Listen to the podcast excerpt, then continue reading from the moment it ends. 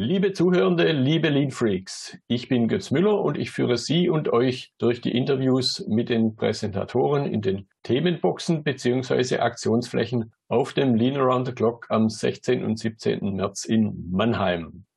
Heute im Gespräch habe ich Christoph Feidelbauer. Er ist geschäftsführender Gesellschafter der Neolog GmbH und kümmert sich dort im Schwerpunkt um die Produktentwicklung und die Beratung dazu. Hallo, Herr Feidelbauer. Hallo, Herr Müller. Schönen guten Morgen. Ja, schön, dass es heute klappt. Ich habe schon ein kurzes Stichwort äh, gesagt. Jetzt haben wir hier das Thema Ergonomie heute. Und äh, vielleicht zum Einstieg, vielleicht auch eine triviale Frage, aber warum ist Ergonomie ist ja kein so richtig neues Thema? Warum ist es aber trotzdem immer noch ein Thema? Warum es heutzutage immer noch ein Thema ist, ist tatsächlich äh, der Hauptgrund ist demografischer Wandel und äh, Mitarbeitermangel. Kann man es aktuell, kann sich keiner mehr leisten, Langzeitkranke zu haben, eben durch ergonomische Schäden entstanden, beziehungsweise das Personal, das ich habe, lang, lange zu halten, beziehungsweise lange am, am uns Unternehmen zu binden. Und da spielt halt die Ergonomie eine sehr, sehr große Rolle. Deswegen wird es aktuell gerade tatsächlich wichtiger wie vielleicht vor 10, 12 Jahren. Ich würde mal fast sagen, es betrifft im Grunde nicht nur klassische Produktionsarbeitsplätze, wo man sich vielleicht bücken muss oder strecken oder sonst irgendwelche dummen, in Anführungszeichen, Bewegungen machen, sondern es betrifft möglicherweise auch Büroarbeitsplätze im Extremfall. Eigentlich überall da, wo tatsächlich was getan wird. Ja. Und im Büro wird ja tatsächlich auch gearbeitet. Ja. Es beginnt eigentlich meistens tatsächlich bei so banalen Dingen wie ja, richtiges Sitzen, richtiges Stehen, richtiges Gehen. Ja. Also fangen wir mal beim Schuhwerk an. Tatsächlich, es gibt ja nicht keinen Bereich im Leben, wo Ergonomie keine Rolle spielt. Weil wir bewegen uns und da, wo ich mich bewege, spielt die Ergonomie auch eine Rolle. Ja, und ich würde, kommt mir jetzt gerade der Gedanke, so eine Sache, die ich immer wieder sage, mit dem Nicht-Kommunizieren, das kennen wir alle, was nicht geht. Das mit dem Nichtverhalten geht auch nicht. Und Sie haben jetzt gerade so zwei, drei Beispiele gesagt. Äh, gehen, stehen, aber das Nichtsmachen geht ja im Grunde auch nicht. Und auch da muss ich schon drüber nachdenken, oder? Kann man fast so extrem aus. Das ist richtig. Also tatsächlich auch, auch liegen sollte, ich meine, für das gibt es ja die ganzen Bettenstudios. Äh, Gerade beim Ruhen ist es ja besonders wichtig, weil in keiner Position verharre ich länger als wie im Bett. Ja? Wobei wir uns ja mehrere hunderte Mal am, in der Nacht drehen. Das ist auch der Grund, warum da Ergonomie tatsächlich wichtig ist. Die, die Ruhephase, diese paar Minuten oder diese paar, ja, es sind ja tatsächlich nur ein paar Minuten, wo ich wirklich still liege, sind ja gar nicht so das Wichtige, sondern tatsächlich dieses ständige Wechseln im Bett, das muss eine Matratze können. Ja. Absolut richtig. Ja. Genau, das, das äh, kommt mir gerade in den Sinn, hat mir mal eine Büroeinrichtung, Einrichterin gesagt, die beste Haltung ist die nächste, war ihr Spruch. Und das fand ich einen sehr genialen Ansatz. Das ist tatsächlich ein starker Spruch, den werde ich mir klauen. okay. Gut, jetzt äh, sind Sie auf einer Lean-Konferenz, dann auf dem LATC, wo sich also viel um Lean und Co. dreht. Und natürlich, auch wenn es auch das vielleicht wieder eine triviale Frage ist, wo haben wir denn jetzt Wechselwirkungen zum Thema Lean und Co.?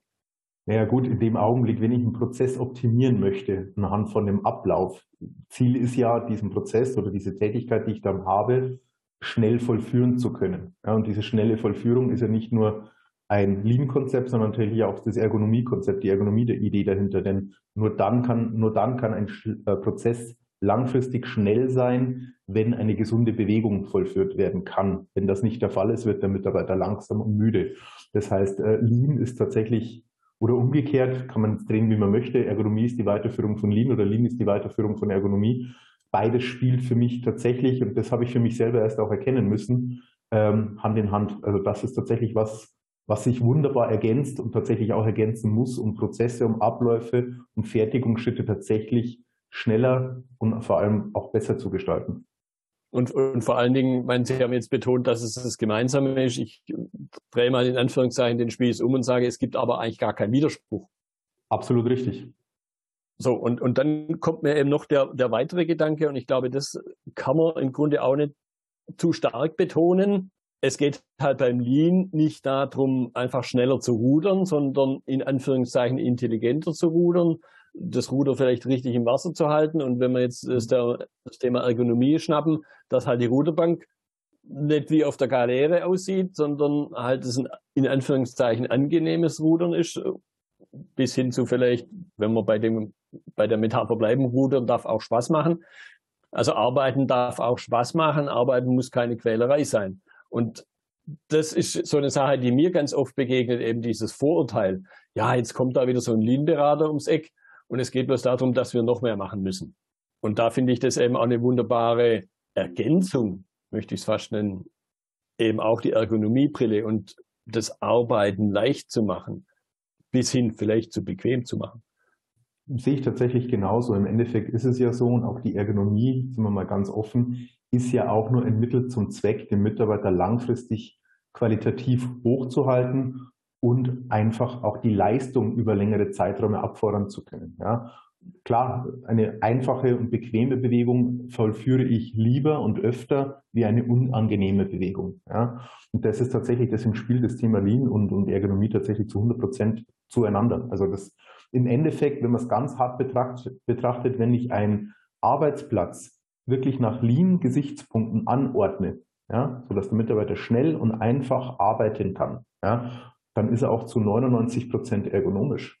Weil ich kann nur dann langfristig gute Leistung erbringen, wenn es für mich bequem und wenn es für mich funktionell ist. Punkt. Also ich sage tatsächlich, ähm, ja, jeder gute Lean-Berater ist auch ein guter Ökonomieberater und umgekehrt, weil zum Schluss es steht ein Mensch davor. Ja, also gehen wir mal davon aus, es ist kein Roboter. Und in dem Augenblick, wenn ein Mensch vor einem Arbeitsplatz steht und diese Bewegungen schnell, einfach und vor allem dauerhaft vollführen kann, dann ist er aus Lean-Gesichtspunkten gut und dann ist er auch aus Ökonomie-Gesichtspunkten gut. Punkt. Ja, das bringt mich dann auch ein bisschen zu dem Punkt, so eine Frage, die manchmal ausgesprochen oder unausgesprochen im, im, Raum, im Raum steht. Respect for people. Und da finde ich natürlich Ergonomie im Grunde der Klassiker, weil es geht um den Menschen, um diesen einen Menschen, der an diesem Arbeitsplatz was macht. Mhm. Und ich halt eben nicht nur irgendwas hinschmeiße und nach dem Motto, jetzt machst du das, sondern ich mache mir eben auch Gedanken. Und das hat für mich einen ganz hohen respektvollen Anteil. Das, ja, also das ist auch der Grund, warum ich das gerne tue und warum ich das seit Jahren mache, äh, weil mir der Mensch dann tatsächlich dahinter wichtig ist ähm, es ist tatsächlich, man will ja viel oder ich sehe ja viel, ich meine, ich mache das seit über 20 Jahren jetzt, ähm, viele, viele Unternehmen sagen, ja, wir haben Ergonomie, wir haben das gemacht, wir haben da äh, vernünftige Stühle hingestellt. Ja, oder, oder, oder. Ähm, zum Schluss beginnt es oft bei ganz banalen Dingen wie vernünftiges Licht. Ja? Ich hätte gerne einen hellen, freundlichen Arbeitsplatz.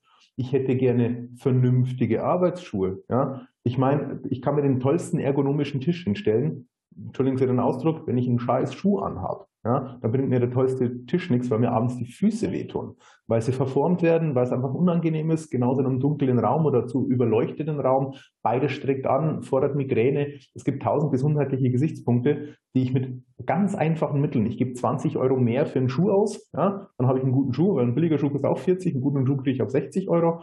Licht ist tatsächlich heutzutage LED-Lampen kosten kein Geld mehr. Ja? Und ich kann die in verschiedenen Farbtönen wählen. Ich kann das so weit anpassen, dass das drumherum passt. Dann ist das Umfeld schon mal gut. Ja? Da muss der Tisch noch nicht mal höhenverstellbar oder sonst irgendwas sein. Das Umfeld ist schon mal in Ordnung. Ja? Und das ist tatsächlich das persönliche Empfinden, was Sie vorhin sehr schön angesprochen haben. Gefällt mir super. Dieses, ich gehe gern in den Job, ich gehe gern in die Arbeit. Ja? Aber wer geht in einen kalten, dunklen Arbeitsplatz, wo ich Schuhe anhabe, die mich drücken, äh, vielleicht noch irgendwo ein bisschen Zugluft dran, ja, das macht ja keiner. Das macht ja keiner gerne. Ja. Und ich kann mit wenigen Mitteln unheimlich viel erreichen. Dann habe ich Ergonomie umgesetzt, habe aber noch eigentlich nichts an der Hardware verändert.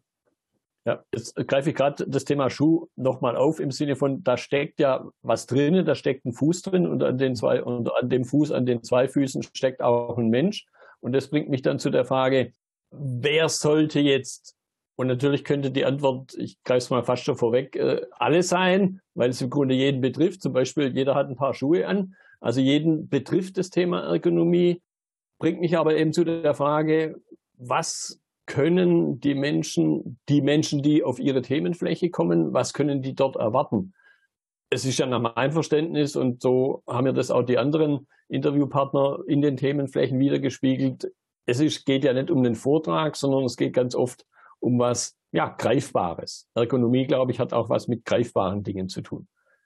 Ja, das sagt das Wort, das Wort Ergonomie. Ähm, beziehungsweise, ja, im Endeffekt bei unserem Stand zu erwarten. Wir versuchen tatsächlich Ergonomie einfach darzustellen. Mit ganz einfachen Kniffs und Tricks an verschiedenen Arbeitsplätzen.